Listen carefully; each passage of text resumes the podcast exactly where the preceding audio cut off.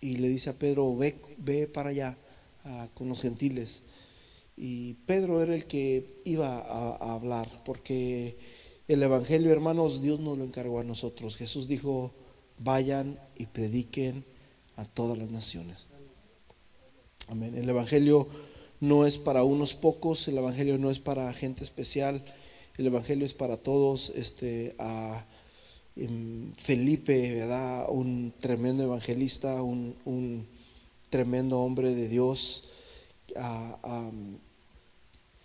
que prácticamente dice la Biblia que era un evangelizaba por todos lados. Y yo quiero compartirles hoy acerca algo acerca de la madurez. Amén. En, en Hebreos capítulo 6, versículo 6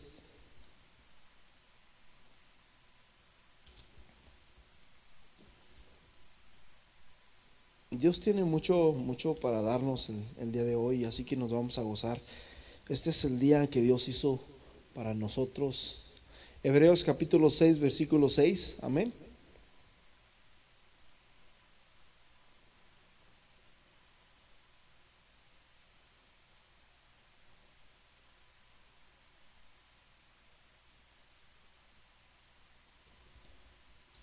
Más bien es, es 6.1, perdón. Hebreos 6.1.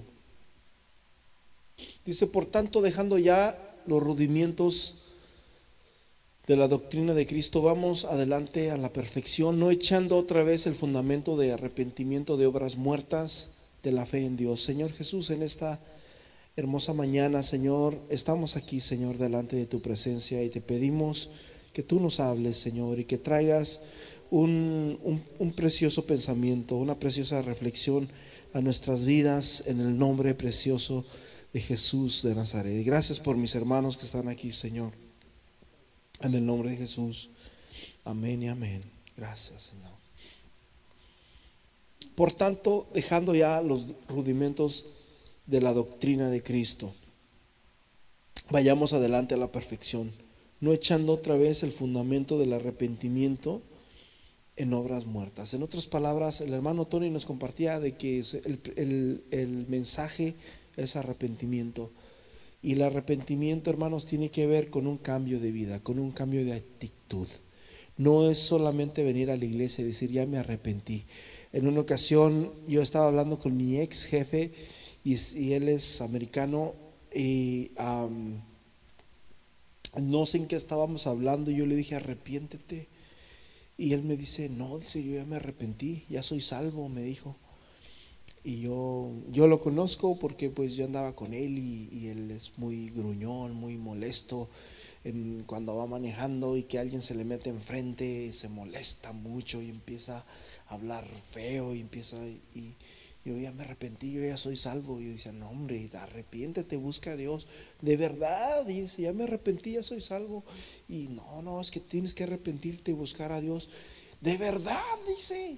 Recibí a Jesús cuando tenía ocho años, me dijo. Y yo me quedé como, hmm".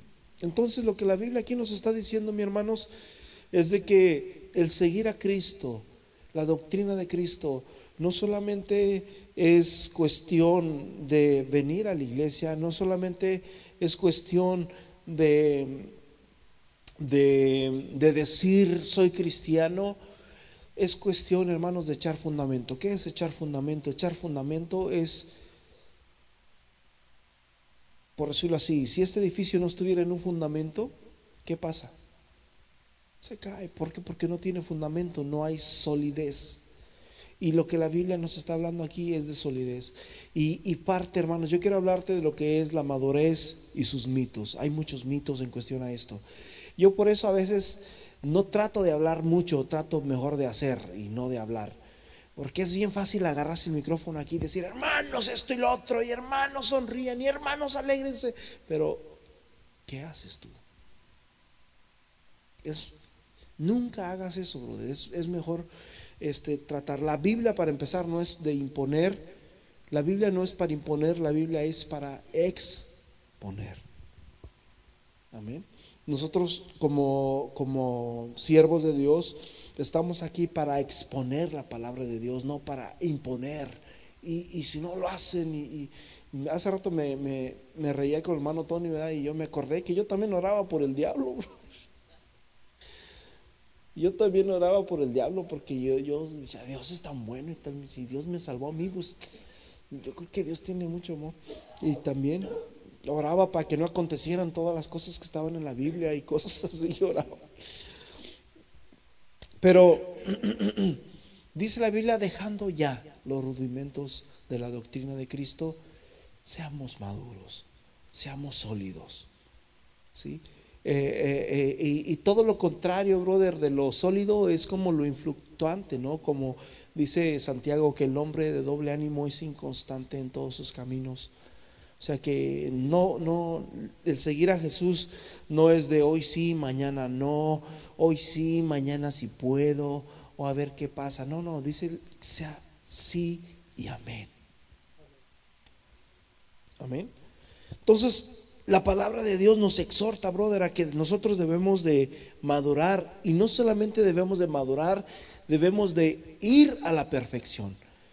No, como dijo el apóstol a, los filipenses, no que ya sea perfecto, no que lo haya alcanzado todo ni que ya sea perfecto, sino que prosigo a la meta por ver si logro hacer aquello por lo cual también fui asido o llamado por Cristo. No es cuestión, hermanos, de que seamos perfectos, no es cuestión de andar mirando este errores, es cuestión, hermanos, de alinearnos y de, de darnos. Entonces, la madurez, hermanos, tiene mucho que ver con firmeza. Paz de Cristo. La madurez no es algo que se da de la noche a la mañana, no es algo que, tú ah, te duermes y ya el siguiente día eres maduro. Amén, vamos a hacer esto. Amén, vamos a trabajar. Ah, no, no, no. Ese es, brother, ese es un una vida continua. Amén. Es, es, un, es, un, poco a poco, es una base de un poco a poco, es una base regular, diaria, es ejercitarse día con día. Eh, la madurez es crear buenos hábitos en, nosotros mismos. Así que no podemos, hermanos, a, quedarnos ahí. Es como cuando un niño crece o nace. El simple hecho que ese niño nazca no significa que, va a, madurar. Sí, va a crecer, pero que madure es otra cosa. Amén. Así que quiero darles algunos mitos acerca de la madurez, que a veces como cristianos quizás los creamos o no lo creamos como que están impregnados en nosotros y, a veces pues no, no sé, no, no queremos avanzar porque pensamos que es que la madurez es para ciertas personas, es que la madurez es para ciertos hermanos, o, es que yo no siento, o es que yo no quiero, o es que no me toman en cuenta. Y yo quiero que miremos el día de hoy de dónde vienen y, y la verdad y la ficción en cuestión a estos mitos de la madurez. Y uno de los primeros mitos, brother, es que la madurez es automática. Y de ahí es donde viene el credo de que una vez que nosotros nos bautizamos, una vez que nosotros entregamos nuestra vida a Dios, automáticamente ya vamos a la madurez. Y vuelvo a repetir, el hecho de que un niño nazca y tenga vida y, pueda crecer no significa que sea maduro. Sí va a crecer, se puede poner hasta gordito y puede andar brincando y así, pero una cosa es crecer y otra cosa es madurar. Amén. Así que tenemos que tener mucho en, cuenta esto, la madurez. Mm, muchos creen que se da cuando nos, convertimos al Evangelio.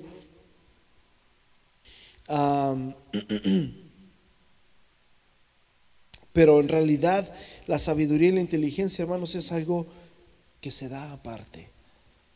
Este, por decirlo así, en Lucas capítulo 2, versículo 52, dice que Jesús crecía en sabiduría y en gracia. O sea, Jesús era un niño, era un niño cuando se escribe esto de él, pero dice que él era sabio.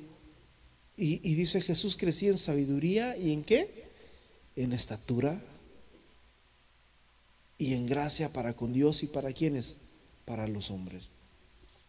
Entonces es algo que nosotros tenemos que tener en cuenta, hermanos, debemos también de crecer. No solamente, hermanos, es cuestión de, ir creciendo, a, a veces lo único que crece es la barriga, ¿verdad? No solamente debemos de ir creciendo, debemos de ir madurando también. Y qué bonito, ¿verdad? A Dios bendiga a las jovencitas que están aquí. Amén, que, están aquí. Yo creo que, que, están aquí con un propósito, porque Dios tiene algo especial para, para, para sus vidas. Amén. Y, Dios obra. Yo cuando tenía la edad de ellas también, a mí me gustaba mucho ir a este tipo de actividades, me encantaba ir. Y yo siempre, yo les he compartido que en muchas ocasiones yo estaba ahí orando y orando porque yo no sé por qué pedía, pero yo quería que Dios pues me cambiara y me transformara, aunque yo no era, no tenía vicios ni nada de eso, pero yo sentía esa, esa necesidad en mi vida. Amén. Ah, entonces la madurez, hermanos, no proviene, no proviene, o, es, es una, no es real que sea automática, es, nosotros tenemos que hacer algo, tenemos que crecer. Jesús crecía no solamente en estatura, Jesús crecía en sabiduría. Amén.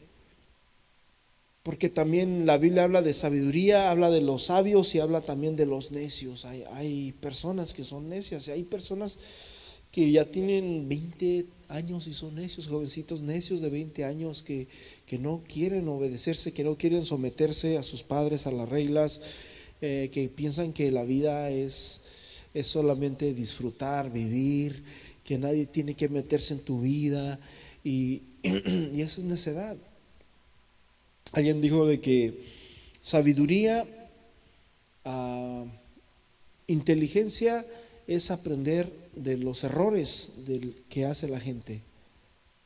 Perdón, inteligencia es aprender de, los errores que, haces tú mismo. Ah, ya me equivoqué. Ya, ya me perdí. ah,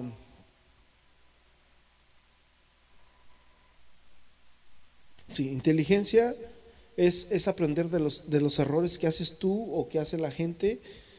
Y, sabiduría es aprender de los errores que hacen los demás. O sea, no los tienes que, no tienes tú que caer para aprender o para ser sabio.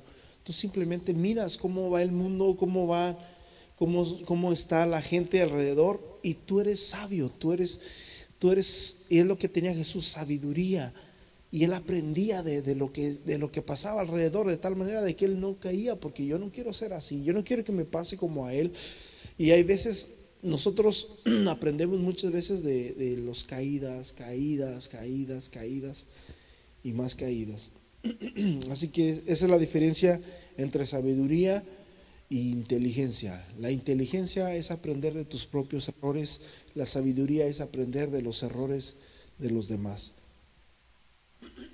Jesús crecía en sabiduría y en gracia. Así que la madurez no es algo que se dé automático, es algo, hermanos, que tenemos que nosotros tomar en cuenta, es algo que tenemos que empezar a, hacer algo para que empiece a, empecemos a madurar. Yo recuerdo hace años atrás, estuvimos más de un año ah, en, la iglesia donde estaba anteriormente. Agarramos un edificio, eh, estábamos en un, edificio, agarramos otro edificio que lo estábamos comprando y cuando nos fuimos para allá ah, llegó la ciudad y no nos dejó meter y teníamos que hacer servicios en el parqueadero, era un parqueadero así similar a este, igualito, así como está este. Entonces sacábamos los instrumentos ahí en ese lado y nos sentábamos así, brother, con un calor insoportable, no había lonas, no había nada así, el interperie, el sol. Y ahí estábamos nosotros alabando a Dios. Pero eso no era todo, el frío era peor. En el frío, brother, sacábamos los instrumentos. Todas las mañanas teníamos que ir tempranito a sacar instrumentos y a meterlos, instalarlos y empezar a, a alabar a Dios allá afuera. Un año cerradito estuvimos haciendo servicios afuera. Me acuerdo que cuando yo tocaba el piano, brother, yo sentía que los dedos eran como de este tamaño, sentía como que en vez de una agarraba cinco teclas por dedo, porque no sentía ni los dedos, se los sentía en la guitarra, no sentía unos dedos, los sentía de este tamaño, unos dedos de lo frío que estaba. Y sin embargo ahí estábamos. Una vez que nos dieron el edificio y que ya nos dieron la entrada, que podíamos hacer servicios adentro, estábamos bien felices, bien contentos. ¡Wow! ¡Yes! Ahora sí tenemos iglesia nueva y, después de haber sufrido y haber estado casi un año en el desierto como el pueblo de Israel, estábamos contentos porque ya íbamos a entrar a la tierra prometida, que era el edificio nuevo. Y, wow, felices. Y nos, nos hicimos una reunión con los líderes y yo, ok, ¿qué días vamos a tener servicios? Yo recuerdo que yo vivía en Florida Ranch, allá lejos, y pues estaba lejos la iglesia donde yo iba, casi una hora o más de una hora de distancia. Y yo era pues el, director de la alabanza y todo eso. Entonces, no, pues que el martes vamos a tener servicio. El martes, amén. Amén, hermanos, todos, amén, sí, amén. Y luego, no, es que cuando, no, pues que el, el jueves, Amén, hermanos, amén. Y luego el sábado, amén, hermanos, amén. Y luego el domingo, amén, hermanos, amén.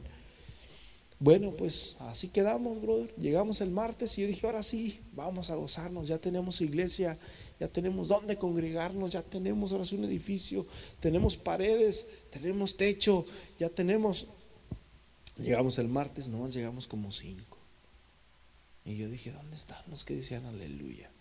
Y ahí es donde se mira la calidad de los líderes, brother. Paz de Cristo. Allí es donde se mira la calidad de lo que es. Por eso les digo, es, mejor hacer más que, hablar. Amén. Es mejor hacerlo más. Eh, eso es importante, hermanos. Eso es bien importante. Y, es lo que, lo que Jesús hace así. Entonces, ¿cómo viene la madurez? La madurez no es automática, brother. Hay millones de cristianos, hay millones de cristianos que mueren, brother que mueren y no maduraron. Hay cristianos que nacen hasta en la iglesia, brother, nacen en la banca, como dicen por ahí. Desde niños están aquí en la iglesia y no maduran. ¿Por qué? Porque la madurez no es automática. Segunda de Tesalonicenses capítulo 1 versículo 8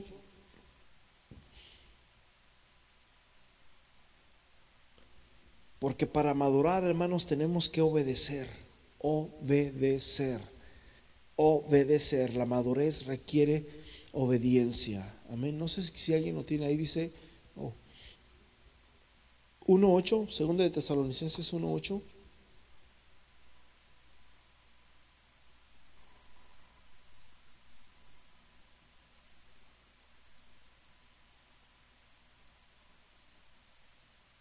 Amén ni obedecieron. Entonces, requiere, hermanos, obediencia. Amén. Es, algo de lo, de lo, principal que nosotros debemos de tener. Debemos de, obedecer al, Evangelio, de obedecer. Jesús en Mateo capítulo a 28, versículo a 19 y 20, dice, vayan por todos, por todos las ciudades, predicándoles, enseñándoles pero fíjate cómo dice, predicándoles, ir a todas las naciones, bautizándolos en el nombre del Padre, del Hijo y del Espíritu Santo. Y luego dice el 20, enseñándoles. Y, no dice que sepan, enseñándole que qué, que guarden. Amén. Entonces, la obediencia, hermanos, requiere, o el discipulado, o el servir a Dios, requiere con obedecer, que significa guardar los mandamientos. ¿Sí? Nosotros, vuelvo a repetir, el apóstol dice, eh, ah, dice, dejemos ya los rudimentos. ¿Sí? dejemos ya los rudimentos y, y avancemos hacia la madurez. Hagamos realmente del Evangelio algo vivo en nuestras vidas para que Dios se pueda glorificar y Dios pueda, hermanos, usarnos y Dios pueda llevarnos más allá. Amén. Así que la madurez, hermanos, no es automática. La madurez, hermanos, debe de ser más intencional que automática. Sí, no me quiero poner de ejemplo en este lado porque no me gusta. No es, saben que algo, algo bueno también, ¿verdad? Como para los que predican y enseñan. Casi no es muy bueno poner ejemplos de nosotros mismos, eh, principalmente cuando son así pero a veces sí uno lo puede hacer, pero regularmente no es parte de la liturgia. Pero yo recuerdo que, con respeto les digo, pero yo recuerdo que la mayor parte de mi vida, yo no sé si por eso Dios me tomó en cuenta o no sé, pero yo siempre trataba de, ser puntual y de ser responsable con, con las cosas de Dios, la mayor parte de mi vida. Y, lo repito, en estas ocasiones que hacíamos actividades y que llegábamos y no había nadie. Y después llegábamos y yo, brother, vivía muy lejos, vivía lejos. Cruzaba él por este lado, me cruzaba por este lado. Y todos los días, cuando iba aquí, apenas iba en mitad de camino. Y, cruzaba y cruzaba y, iba y me esforzaba y me gustaba ser puntual, me gustaba estar este, a tiempo, me gustaba ser responsable y eso es parte, hermanos, algo habitual. Por eso la madurez no es automática, es más bien intencional. Tú tienes que provocarlo. Amén. Se necesita una, una decisión, se necesita este, ser honesto, hermano, ser sincero con, con Dios, con nosotros mismos este, porque cuando tú eres sincero con Dios y contigo mismo, cuando tú tomas esa decisión y que tú tomas, hermanos, ese deseo de, estar ahí, de, ser responsable, automáticamente, aunque tú no creas, pero Dios te toma en cuenta eso. Eso es lo que Dios toma mucho en cuenta y es donde Dios empieza a trabajar y a forjar con las personas. Yo sinceramente nunca me imaginé que iba a estar parado aquí frente a ustedes. Nunca, nunca, nunca, nunca, nunca, nunca. Nunca me lo imaginé. Pero es lo que Dios a veces busca de nosotros. Es bien importante, mis hermanos, que seamos responsables. Amén. Me acuerdo que en una ocasión, hace años atrás, escuché un, un, testimonio que decía, de una madre que le dice a su hijo, mi hijo, vámonos a la iglesia. A mí, ya levántate de la cama. Y el muchacho, dime tres razones por qué me tengo que levantar de la cama. Y le dice la mamá, pues número uno, porque es domingo. Número dos, porque vamos al, a la iglesia. Y número tres, porque eres el pastor. Y a veces, y a veces tenemos que ser responsables. Amén. Paz de Cristo. Así que no tiene que ser algo complicado, brother. No tenemos que... Hay gente que hacen tantas cosas, que hacen votos hasta de pobreza, hacen tantos votos pensando de que de una u otra manera van a alcanzar madurez, pero en realidad, hermanos, es simplemente de sincerarnos con Dios y de decirle a Dios, Señor, aquí está mi vida. Amén. Fíjate, Filipenses capítulo 2, versículo 12 y 13. Como siempre habéis obedecido, dice el apóstol, ocupaos pues en vuestra salvación. Dice ocupaos, no dice mejorarla. No hay nada que mejorar, brother. No hay nada que añadir, no hay nada que este, meterle ahí. Ya lo que está hecho, ya está hecho. Jesús ya hizo el trabajo completo. Dice, por tanto, amados míos, como siempre habéis obedecido, como siempre habéis qué? Obedecido. No como en mi presencia solamente, sino mucho más ahora en mi esencia. Ocupaos en vuestra salvación con temor y temblor. Es importante, hermanos, que obedezcamos, porque cuando nosotros obedezcamos, estamos prácticamente cumpliendo el mandamiento de Dios. Amén. Algo que a mí me sorprende es que cuando Jesús llamó a sus discípulos, todos eran trabajadores. Todos estaban ocupados, todos estaban ocupados. Pedro estaba pescando, aunque no había pescado nada, pero era pescador. Y Mateo era un publicano y todos hacían diferentes trabajos y Jesús los llamó. Jesús no anduvo buscando gente en la calle y vagabundos. No, no, Jesús agarró gente que estaba ocupada, gente trabajadora. A Judas no sé dónde lo sacó, pero ah, los sacó a todos ellos y es importante en eso. Jesús se fija, hermanos. Eh, ¿quién eres tú? Porque en lo poco eres fiel, dice Jesús, yo te pondré en lo mucho. Lo único que tenemos que hacer, hermanos, es ocuparnos. No hay más. Amén. No en, no en, las quejas. Hace rato el hermano Andrés nos compartió ¿verdad? ese eh, bonito drama que hicimos yo y el hermano Jairo aquí de quejarse De solamente ver quejas, de solamente ver problemas. Y, nosotros no debemos de, ocuparnos en eso, hermanos. Debemos de ocuparnos más bien en, en, la salvación. Debemos de ocuparnos en madurar. Debemos de ocuparnos en crecer. Amén. Eh, vamos allí en Romanos capítulo 6, versículo 13.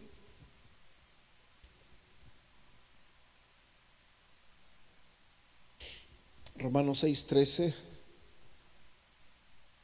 Así que la madurez no es de acuerdo a las circunstancias, no es de acuerdo a cómo te sientes, no es de acuerdo a cómo van las cosas. Si las cosas van bien, sí, si las cosas no van bien, no. Si, si, si siento, sí, si no siento, no. O, o de acuerdo a cómo vayan sucediendo. Ni tampoco presentéis, dice la Biblia, vuestros miembros al pecado como instrumentos de iniquidad, sino presentaos vosotros mismos a Dios como vivos entre los muertos y vuestros miembros como instrumentos de justicia. Así que esto es algo, hermanos, que debe de salir de nosotros. Vuelvo a repetir, hermanos, y grábatelo bien. La madurez no es automática, es más intencional es intencional. Amén. Es intencional. Si tú no quieres, no maduras y no creces. Y no se trata de, decir, o no se trata de que Dios escoge a aquellos, Dios escoge a los bonitos, a los que están bien peinados, a los que sí tienen cabello, a los que no tienen canas.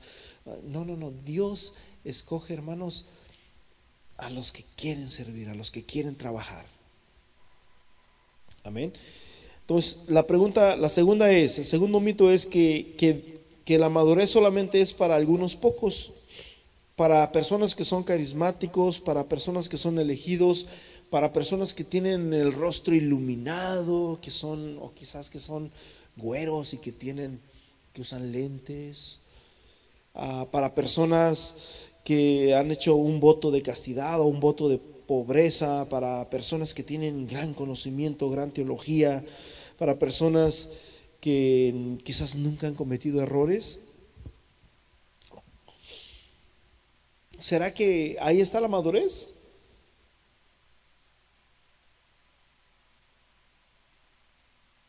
Abraham venía de Ur, que era una tierra, era una tierra de, donde había muchos paganos, era una tierra donde había muchos, muchas personas que eran idólatras y de ahí venía Abraham y Dios lo eligió. Jacob fue un mentiroso, fue un mentiroso que usurpó a su propio hermano, brother, a su propio hermano lo robó en varias ocasiones. Y sin embargo, Dios, hermanos, lo levantó y, Dios levantó de él una gran nación. Moisés en Hechos capítulo 7, versículo del 23 al 28, dice eh, Esteban de que Moisés él, creía que, Dios lo, había llamado con un propósito, pero dice que sus propios hermanos no creían en él. Y dice que en una ocasión, mientras un egipcio maltrataba a, un, israelita, Moisés se levantó y mató al egipcio. Y dice que después, al día siguiente, dos israelitas estaban peleando al tú por tú Y Moisés les dijo, no se peleen, hombre, somos hermanos, miren, somos de la misma. Y le dice uno de ellos, ¿qué? ¿Me vas a matar como mataste ayer al egipcio? Su propio hermano.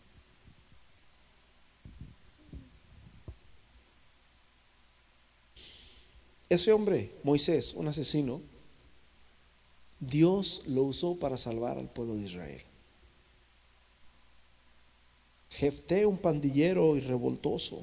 Sansón fue fuerte, pero fue muy inmaduro. Sansón cometió, pues, su debilidad, ¿verdad? Eran las mujeres de este hombre. Y sin embargo, Dios puso su mirada en él. David, un asesino, David cometió asesinato, cometió adulterio, pero sin embargo la Biblia dice que David fue un, conforme, un hombre conforme al corazón de Dios. Hace rato les decía que me encantan los, salmos porque en los salmos te hablan de, sentimientos, te hablan, me siento alegre, aleluya, Dios es bueno, pero también dicen, me siento triste, siento que la tierra me traga y empieza ya a escribir.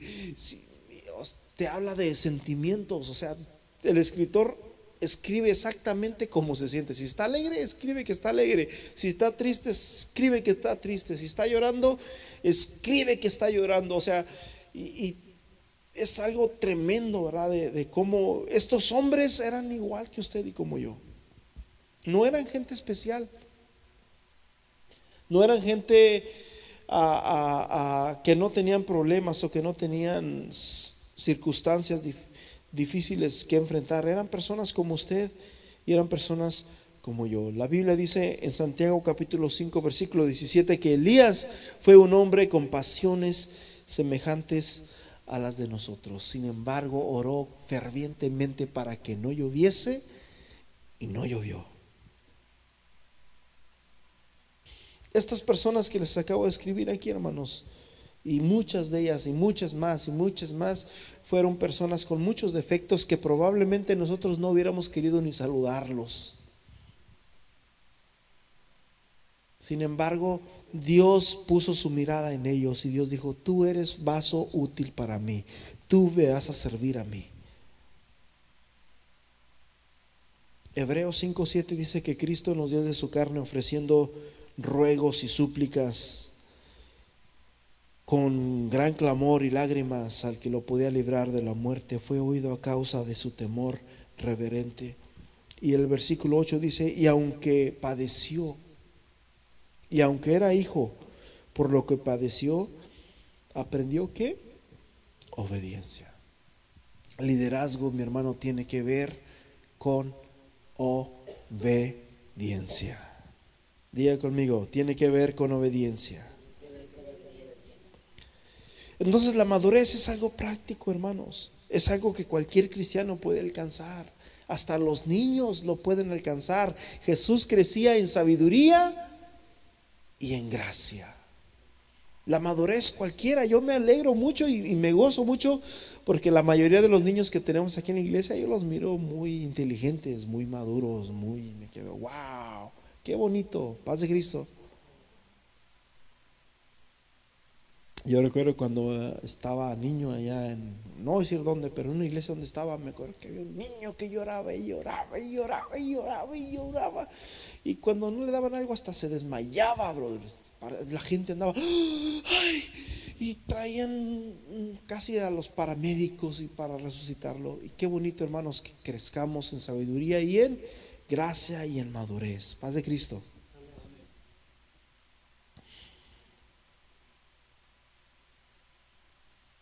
Jesús, por lo que padeció, aprendió obediencia. Por eso yo les he compartido, a veces decimos, ay Dios mío, ¿por qué me pasa lo que me pasa? Mientras más sirvo, más me pasa, y mientras más busco, más me pasa, porque, brother, la Biblia dice que Dios al que ama, lo castiga. Y azota a todo el que llama hijo. Qué Dios tan feo, ¿verdad? Uy, ¿cómo? Sí. Pero ¿sabes por qué?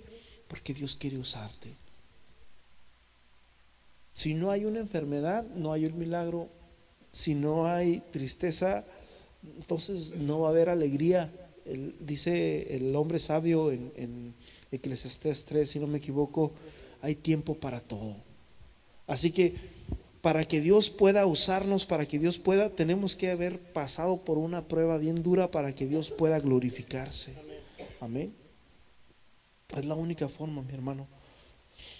Así que la madurez, hermanos, es algo que podemos alcanzar todos. Es algo que, que, podemos. La Biblia nos habla de que nosotros como cristianos somos llamados a madurar. Colosenses capítulo 1, versículo 28. Nosotros somos llamados a madurar.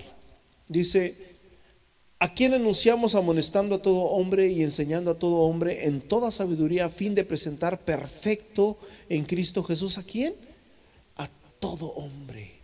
O sea, el Evangelio, mis hermanos, y, esto que estamos compartiendo ahorita es para madurar. Escúchame bien, Jesús les predicaba a la gente, pero a sus discípulos les enseñaba. son dos cosas bien diferentes. Y lo que estamos ahorita nosotros aquí en este día y en esta hora, y lo que estamos haciendo en este día es aprender. Amén. Es aprender. Es hace cuenta que ahorita estamos Jesús y sus discípulos solamente aquí. ¿A quién anunciamos amonestando a todo hombre y enseñando a todo hombre en toda sabiduría, en toda sabiduría, a fin de presentar perfecto en Cristo Jesús? ¿Qué dice? a todo hombre. Efesios capítulo 4, versículo 11 y 12 dice que él mismo constituyó a unos apóstoles, a otros pastores, profetas y maestros, a fin de perfeccionar a los santos para la obra del ministerio, para la edificación del cuerpo de Cristo, para que ya no seamos como niños fluctuantes llevados, dice, hasta que lleguemos a la unidad de la fe, del conocimiento del Hijo de Dios, a un varón perfecto, a la estatura de la plenitud de Cristo. Versículo 14. Ah, Para que ya no seamos niños fluctuantes llevados por doquiera de, de todo viento de doctrina, por estratagemas o pensamientos de hombres que para engañar emplean con astucia artimañas del error. Entonces, hermanos, el crecimiento espiritual es vital, es vital, es vital. No podemos seguir siendo niños. No podemos quedarnos en, un estándar y decir, ya aquí me quedo. No, tenemos que ir creciendo. La Biblia habla, hermanos, que la senda del justo, la luz o la vida del justo es como la luz de la aurora que va en aumento, en aumento, en aumento hasta que el día es perfecto. Cuando llegamos aquí en la mañana, hermanos, estaba frío, ¿verdad? Bueno, estaba más frío todavía. Yo hasta me arrepentí de haber no, no, haber traído algo. Dije, se me olvidó y yo lo traía ahí y se me quedó ahí en mi casa. Y ya ahorita me siento muy bien. Digo, qué bueno que no lo traje.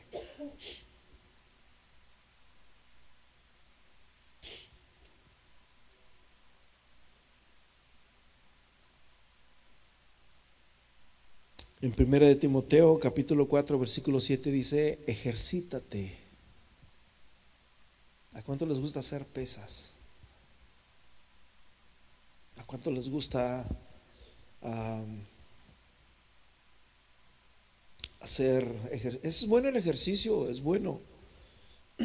Saben de que si tú haces ejercicio, te ayuda en muchísimas áreas de tu vida. No solamente te ayuda a mantenerte saludable físicamente, sino también, escúchame bien, brother, es bien importante. El ejercicio te ayuda a que mantiene tus ah, defensas más fuertes, de, tal manera de que te enfermas menos. Te enfermas menos y estás más saludable también. Pero fíjate lo que dice aquí el, el apóstol, ejercítate para la piedad.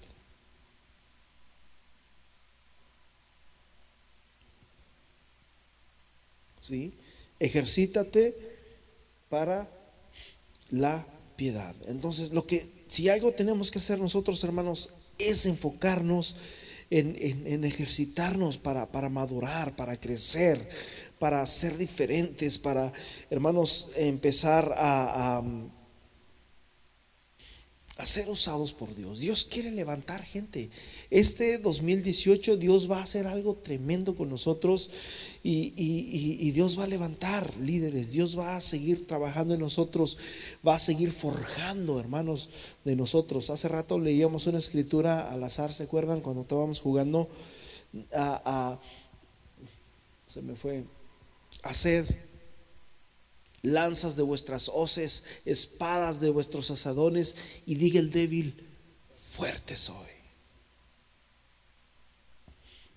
A nosotros, hermanos, que, que, no somos nada, que quizás somos imperfectos y todo lo que usted quiera, a nosotros Dios, Dios nos llamó, porque escúcheme bien, probablemente nadie cree en nosotros, ni a lo mejor, y lo más triste, ¿sabes qué? Es que a veces ni nosotros mismos creemos en nosotros. Pero Dios sí cree en ti.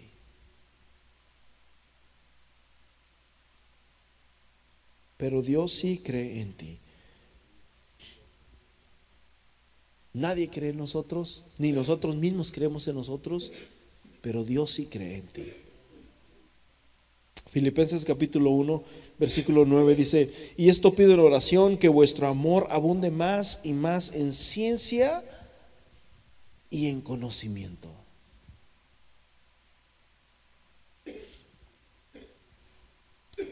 La madurez, hermanos, puede ser instantánea si se encuentra la clave. Alguien puede pensar que la madurez, este es otro, otro, otro argumento que, que se tiene que la madurez sí puede ser instantánea, pero hay que encontrar una clave. En la música existen las claves, existe la clave de do, fa, re, sol. Y cuando alguien está cantando hay que buscar la clave ahí, boom, boom, boom, para encontrarla. Oh, creo que ya la encontré. Pero, brother, para encontrar la madurez no existe una clave.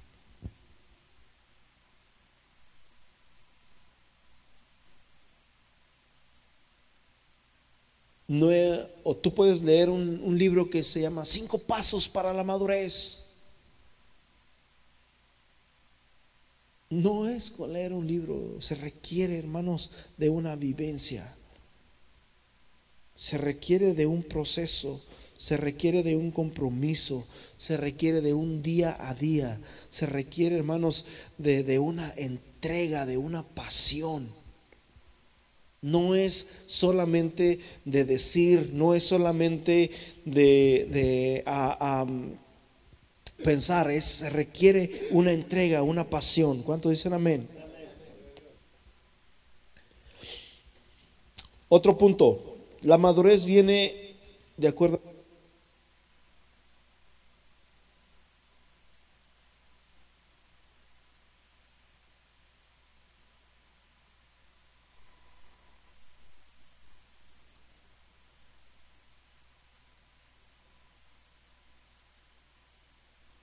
Es el uno, ¿no? Sí, aleluya, ok. Dice que la madurez viene de acuerdo al conocimiento. Y lo que les leí ahorita, ¿verdad? Ahí en, en Filipenses 1 a 9, esto pido en oración que vuestro amor abunde más y más en ciencia, ¿y qué dice? Y en todo conocimiento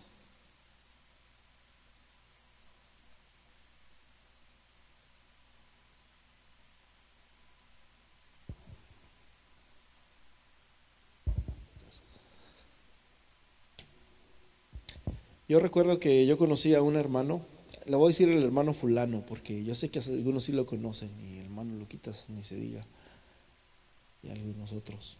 Pero ese hermano era tremendo, brother, tremendo, tremendo. Tenía un conocimiento de la Biblia impresionante. Lo único que tenía este hermano es que te hacía muchas preguntas capciosas y siempre te agarraba en curva. Siempre, siempre, siempre. Pero eso sí que tenía respuestas para todo de la Biblia, tenía un conocimiento grandísimo, tremendo, pero... Y siempre te hacía preguntas, ¿y por qué esto? ¿Por qué aquello? ¿Por qué David dice, dijo el Señor a mi Señor, siéntete a mi diestra? A ver, ¿por qué? Y tenías que contestarle. Y cuando le contestaba se reía. Y yo decía, híjole, yo, no, hombre. Pero tenía un conocimiento tremendo este brother.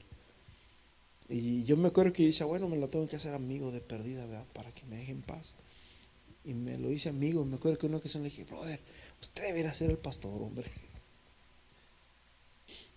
Dice, sí, ¿verdad? Pero tenía un conocimiento, brother. Ahora, punto número uno, la madurez no tiene que ver con cuánto tú sabes tampoco. Sí es importante el conocimiento. Aquí dice, esto pido en oración. Fíjate bien, ¿cómo lo pide el apóstol? En oración. Cuando tú pides algo en oración es porque es algo que, que está más allá de ti, es algo que, que tú anhelas. Esto pido en oración que vuestro amor abunde aún más y más en ciencia y qué? Y en todo conocimiento. Pero ¿qué es lo que va a abundar, brother? Más que el conocimiento, más que la ciencia, ¿qué es? El amor.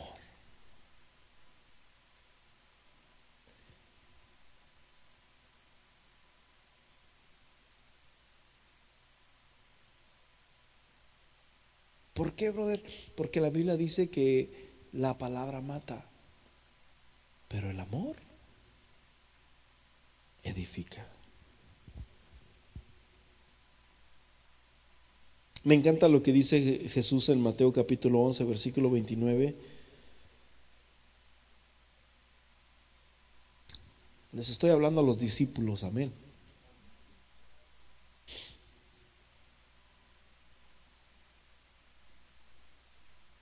¿Por qué, brother? Dice Jesús, llevad mi yugo sobre vosotros y aprended de mí que soy manso y humilde de corazón y hallaréis descanso para vuestras almas. Aprendan de mí que yo sano a enfermos.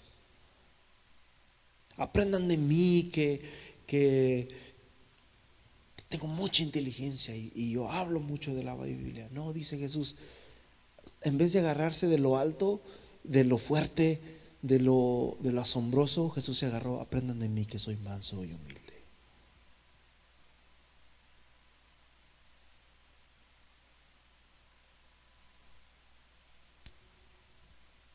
¿Por qué, brother? Porque, o sea que si usted no sabe mucho de la Biblia, es menos inmaduro o no puede ser maduro. Sí, es muy importante saber de la Biblia. De hecho, es algo clave, pero no lo es todo. Si alguien sabía de la Biblia, eran los fariseos y los saduceos y todos esos feos, pero de madurez no tenían absolutamente nada. En 1 Corintios capítulo 8, versículo 1 dice que la palabra, el conocimiento envanece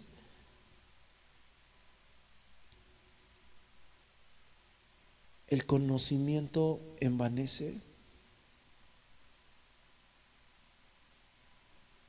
Hoy creo que lo apunté mal. Sí estoy bien, ¿verdad? En cuanto a los sacrificados a los ídolos, sabemos que todos tenemos conocimiento. El conocimiento envanece, pero el amor ¿qué? Edifica. Y Alguien dijo que liderazgo es dejar huella. Liderazgo es dejar huella.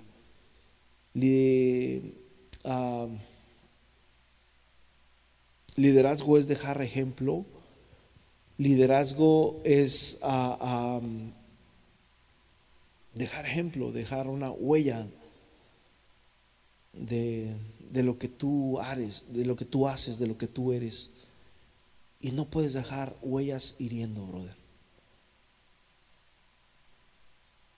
Por eso es importante de que cuando nosotros compartimos la palabra de Dios debemos de exponer, no imponer. son dos cosas bien diferentes.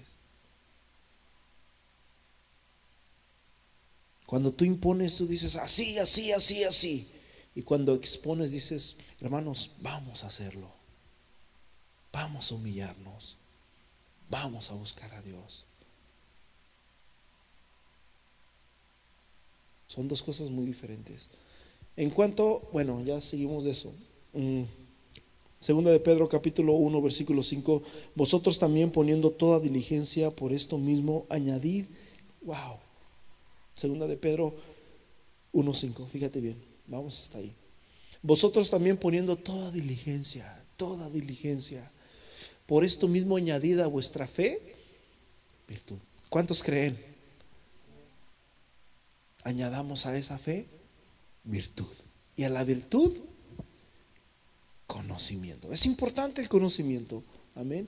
Es importante la fe, pero la fe necesita virtud. Tenemos que añadirle virtud, porque la fe sin obras es fe muerta y es justamente como empezamos el, primer texto de Santiago.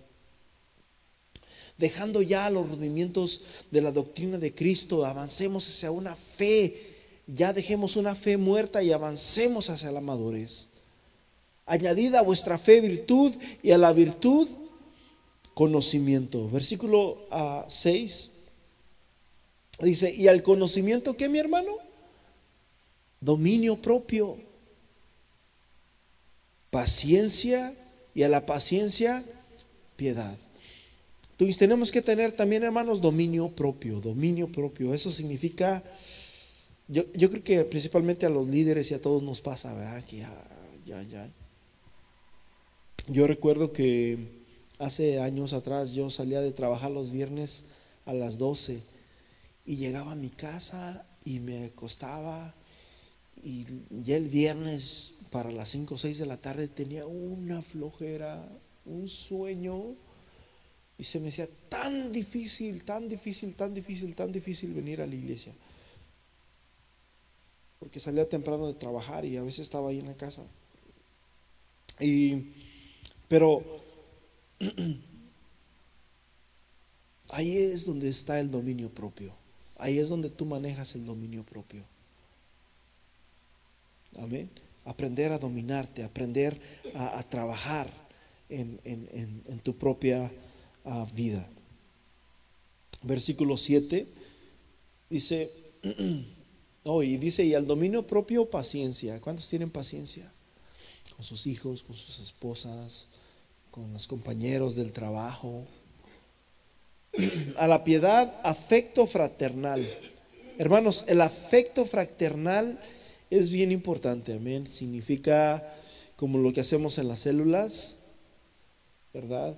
Eh, significa relacionarse, relacionarse, relacionados los unos con los otros. Este, en la Biblia nos habla mucho de afecto fraternal, toda la Biblia toda, toda, toda, está escrita para nosotros, está escrita para que manténganse unidos vosotros, ustedes, este, los unos por los otros, etcétera, etcétera, afecto fraternal. ¿Y al afecto fraternal qué? Amor, no juicio, no condenación, no críticas, no chismes, al afecto fraternal, amor. Versículo 8 Dice, porque si estas cosas están en vosotros y abundan, no os dejarán estar ociosos ni sin fruto en cuanto al conocimiento de nuestro Señor Jesucristo. O sea que si, si mantenemos estas cosas vamos a, a estar trabajando y vamos a llevar fruto. Versículo 9.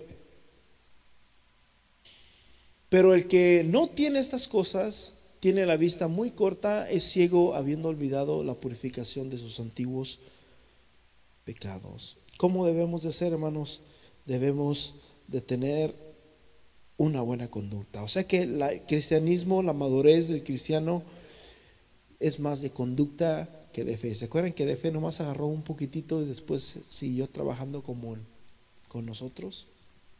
Contigo, con los demás, con los que te rodean, con los de la iglesia, afecto fraternal, Amén. Esto es, hermanos, lo que, lo que Dios quiere y busca de nosotros. Amén. Que nosotros realmente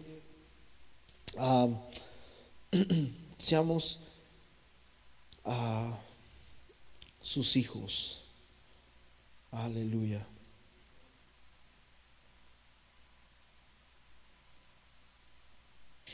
en Santiago capítulo 2, versículo 18 dice que la fe sin obras es una fe que está muerta. Así que la madurez es una conducta, la madurez es un comportamiento, la madurez tiene que ver con tu carácter y la madurez tiene también que ver con tu conocimiento.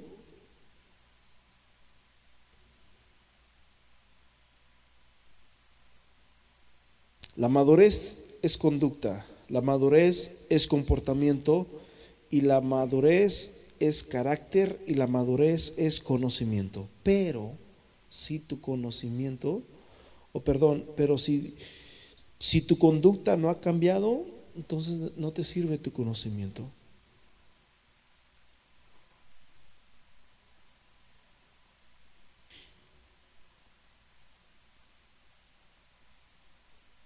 Padre Cristo. Así que debemos, hermanos, de, ir, de ir creciendo, de ir creciendo, de ir madurando, de ir ejercitándonos. Es importante, hermanos, adentro de la madurez lo que se llama la comunión. No debemos de dejar de, de, de que nos llenen de hacer divisiones en nuestras vidas. Por decirlo así, nosotros como cristianos a veces nos damos cuenta de cosas, ¿cierto o no? Nos damos cuenta de cosas, a veces, eh, pero no por eso vamos a balancear o vamos a irnos, yo me voy para este lado, estoy con usted. Debemos que balancear las cosas y arreglar los, los asuntos, amén, en, en acuerdos, en, en, que nos mantengamos unidos, que, sea para la unidad del, creyente. No debemos de, de ser parciales con, las situaciones. Personalmente yo he sabido muchas cosas, este, algunas de ellas muy serias, ¿verdad? Y, debemos de ser sabios con, Dios y, y, orar y pedir y si es posible dar consejos, pero Debemos, hermanos, de, amarnos, de amarnos. No se trata de juzgarnos, debemos de amarnos. A veces no sabemos nada y andamos hablando todo. ¿Sí, me, me, explico? A veces no sabemos nada y queremos hablar todo. No hablemos. La Biblia, hermanos, dice que la lengua eh, eh, Santiago dice que es un infierno.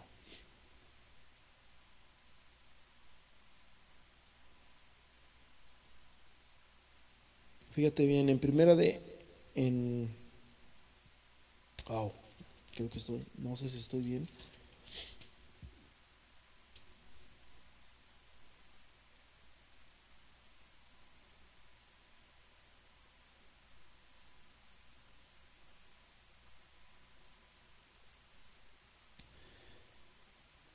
Aleluya.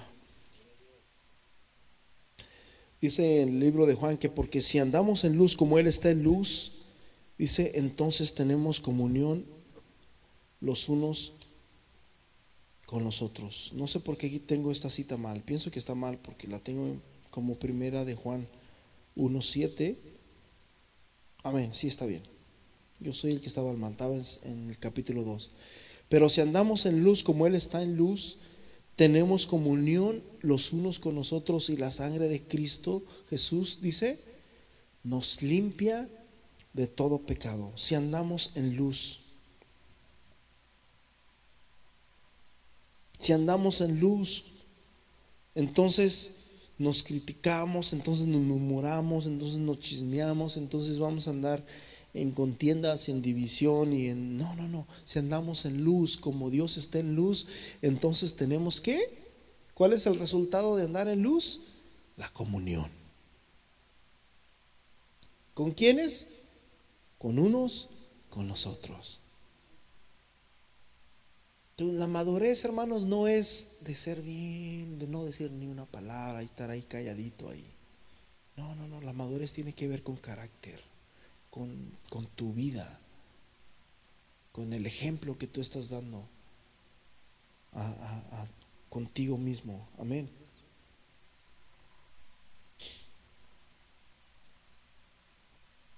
Aleluya. Y, esto, hermanos, tiene que ver, eh, el, el amor fraternal, hermanos, tiene que ver con amarnos, tiene que ver con protegernos a nosotros mismos. La comunión tiene que ver con amor, tiene que ver con protección. ¿A quién le gustaría de ustedes que critiquen a su hermano o a su hermana de usted, carnal, o a su hijo de usted? Y que estén hablando de su hijo por allá. No, que mira, que ese niño. Y yo soy su mamá.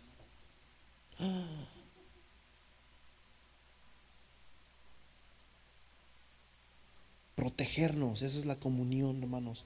Que nosotros no debemos de dejar que eso pase ni aún afuera, mucho menos adentro. Paz de Cristo.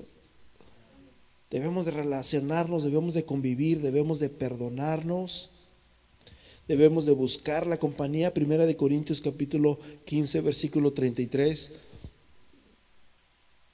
1 Corintios 15, 33.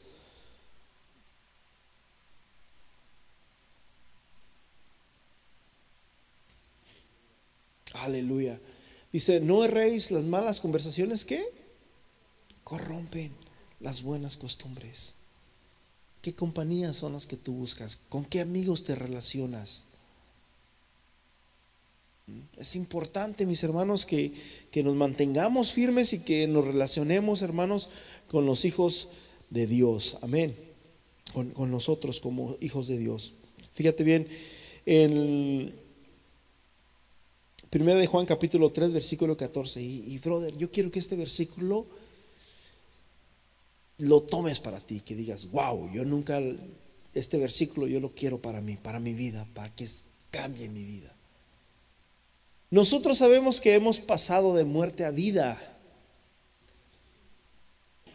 ¿Cómo es que sabemos que hemos pasado de muerte a vida? En que amamos a los hermanos. El que no ama a su hermano, dice, permanece. Y yo le hago una pregunta a usted. ¿Usted está vivo o está muerto?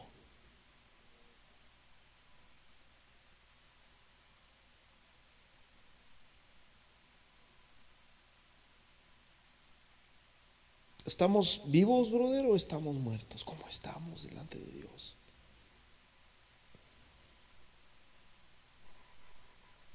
Primero de Juan 4:20 dice, si alguno dice yo amo a Dios, pero aborrece a su hermano, es mentiroso. Pues el que no ama a su hermano, a quien ha visto, ¿cómo va a amar a Dios que ni siquiera lo ha mirado? Si alguno dice yo amo a Dios y aborrece a su hermano, es un mentiroso. O sea, Juan, Juan dice, brother, Juan dice que si tú no amas a tu hermano estás muerto. Juan dice que si tú dices que amas a Dios, pero ayer te diste un agarrón o no te puedes hacer las paces con fulano, sutano, dice Juan que eres un mentiroso.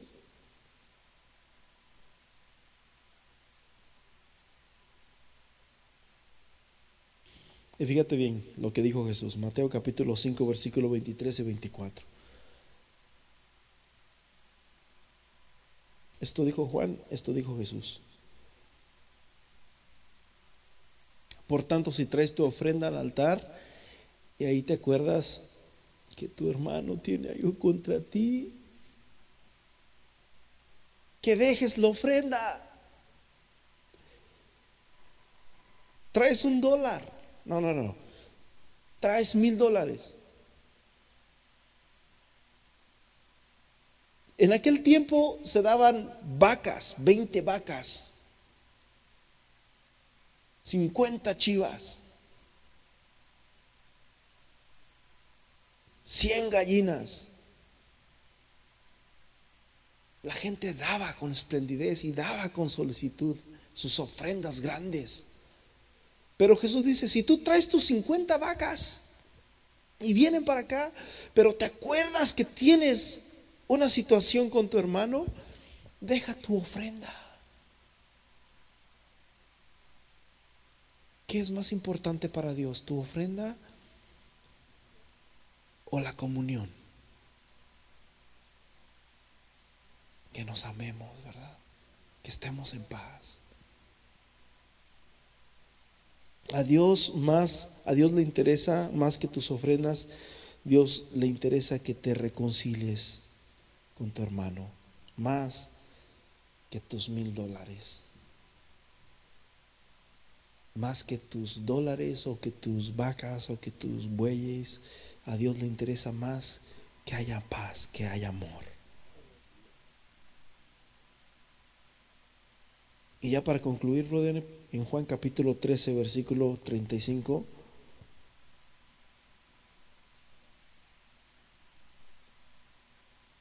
Jesús dice, en esto conocerán que son mis discípulos. En esto conocerán que ustedes son mis discípulos. ¿Qué es un discípulo? Alguien que me diga la definición de un discípulo. Un seguidor. Muy bien. ¿Qué más? Un aprendiz. Muy bien.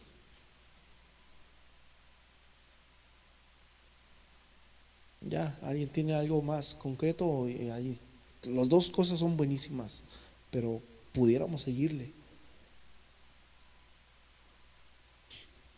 Un discípulo, en esto conocerán que ustedes son mis aprendices. En esto conocerán que ustedes son mis seguidores. En que se amen los unos a los otros.